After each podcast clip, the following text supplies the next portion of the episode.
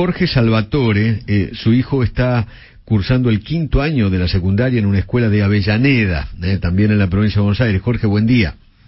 Hola, buen día. ¿Cómo te va? Muchas gracias por el espacio. Bueno, ¿hay gas o no hay gas? Mira, es llamativo. La escuela este, tiene gas, no prenden las estufas, no Ah. dan razones, no dan explicaciones. Eh, y los chicos eh, tienen en las, en las divisiones las ventanas abiertas por el protocolo COVID. En muchas eh, divisiones no hay este, vidrios en las ventanas tampoco, son ventanas grandes, viejas.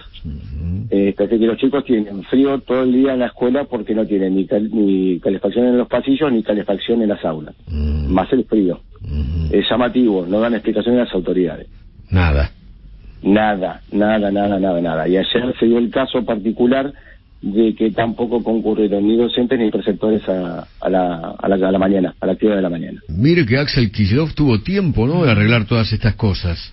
Imagínate que sí, no entiendo en qué están pensando. Creo que nos quieren burros, ¿no? Me parece eso. Eh, Me parece, ¿no? Es muy posible, es muy posible. Sí, yo fui a esa escuela, hice todo el ciclo, primar, eh, jardín, primaria y secundaria y nunca pasó, nunca pasó esto. Hijo, Y la verdad es llamativo. su hijo está en Es la- quinto año, ¿no? Sí, es la primera escuela que te recibe cuando, cuando entras a Avellaneda. Apenas bajas el puente. Ahora son Ah. es la primera escuela. Es una escuela monstruo. Ok.